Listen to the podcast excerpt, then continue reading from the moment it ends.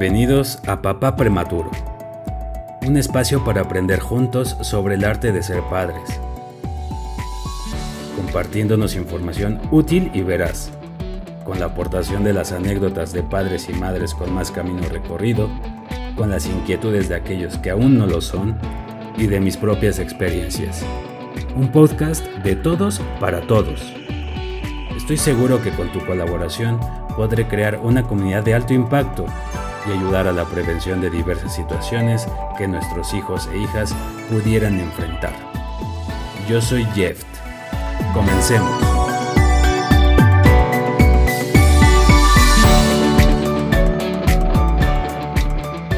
Hola a todos, ¿qué tal? ¿Cómo están?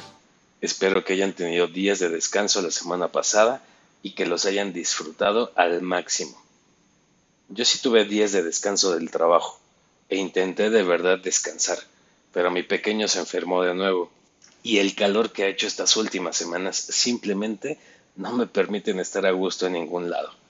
No sé ustedes, pero yo definitivamente soy del equipo de los que aman el frío.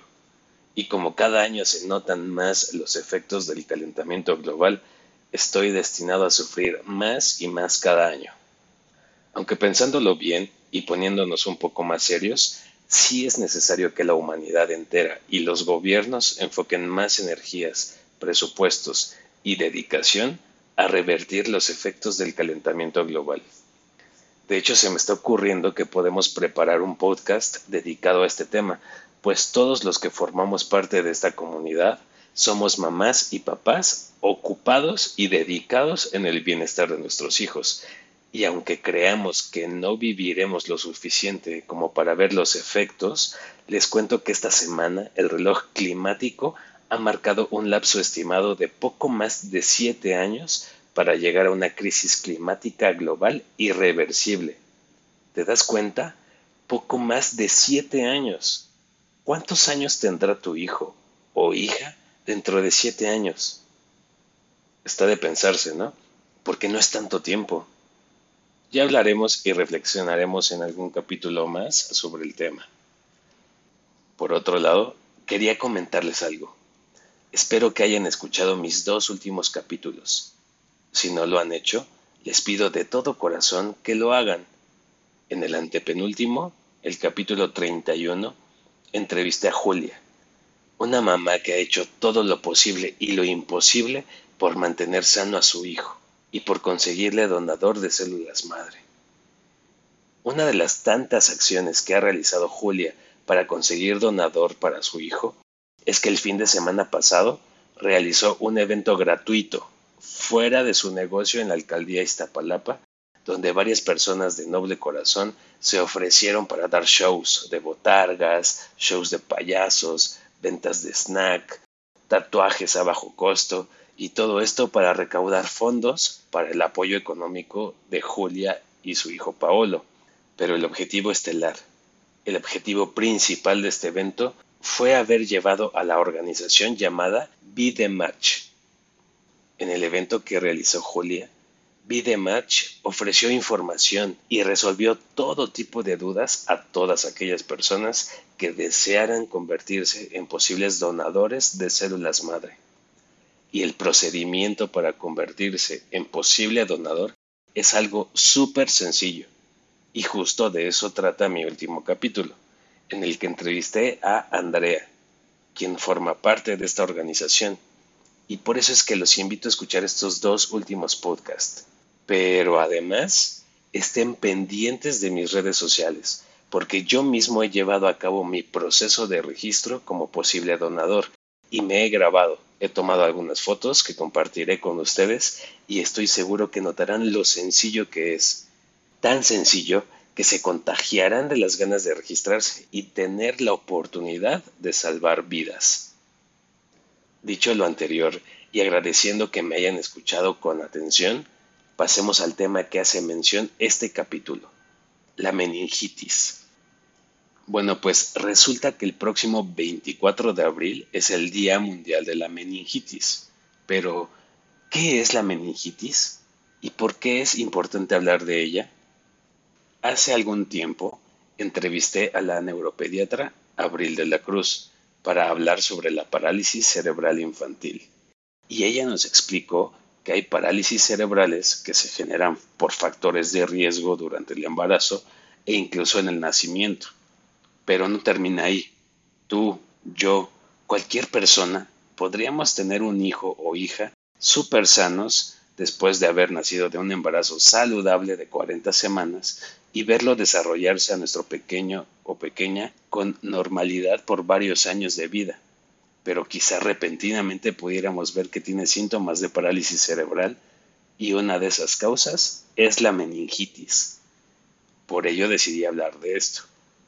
El cerebro y la médula espinal están rodeados por membranas, o capas por así decirlo, que se llaman meninges, y cuando estas membranas se inflaman es cuando estamos hablando de meningitis. Es una enfermedad que puede presentarse en cualquier momento, independientemente de la edad, aunque es un hecho que los recién nacidos son el grupo más vulnerable de la población. Es importante saber que la meningitis la pueden causar diferentes cosas. Me refiero, por ejemplo, a virus, bacterias, parásitos o incluso hongos. Las de tipo viral son la causa más común de meningitis, seguidas por las bacterianas y en raras ocasiones las infecciones por hongos y parásitos. Sin embargo, debido a que las infecciones bacterianas pueden ser mortales, es importante identificar la causa para proponer un tratamiento. Además, considerando que los virus y bacterias se contagian como la mayoría de las infecciones, es decir, por tocar, toser, besar o estornudar sobre una persona no infectada, es probable contagiar a alguien de un virus o bacteria que a su vez también pueda desencadenar una meningitis.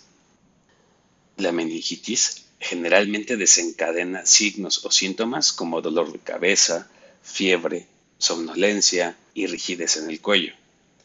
Como pueden darse cuenta, los síntomas son muy parecidos a los de una infección, una influenza, por ejemplo, o un resfriado.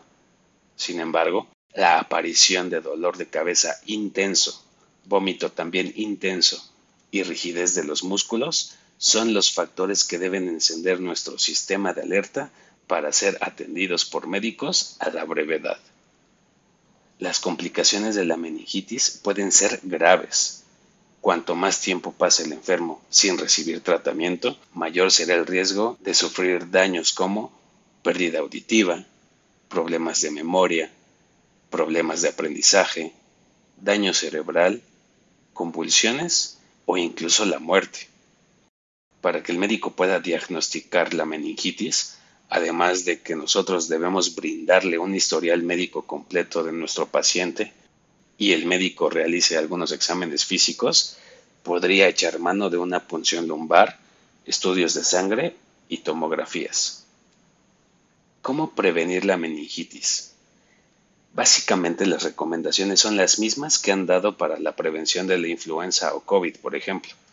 Es decir, tener buena higiene, lavarse periódicamente las manos con agua y jabón, usar cubrebocas e incluso vacunarse, por ejemplo, contra neumococos, meningococo, sarampión, poliomielitis y paperas, entre otras vacunas. Pero ojo, estas vacunas solo son para prevenir la meningitis de tipo bacteriana, más no de tipo virales o por hongos ni parásitos. Así que, como siempre les digo, el punto es estar al pendiente para poder actuar lo más pronto posible porque el tiempo siempre es valioso y puede ser la clave para tener éxito o no en la recuperación de nuestro paciente. Si tienes más dudas o información por compartir con nosotros, te invito a que me contactes a través de mis redes sociales. Espero hayas encontrado interesante el contenido del día de hoy, pero sobre todo útil. Esto ha sido todo por hoy. Nos escuchamos pronto.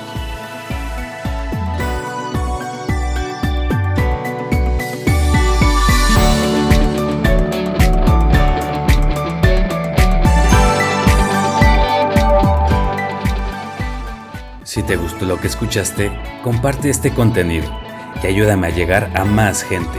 Solo así lograremos crear una comunidad de alto impacto. Me podrás seguir en las principales redes sociales como Papá Prematuro. Escríbeme tus experiencias, dudas y sugerencias. Yo soy Jeff. Gracias por escucharme.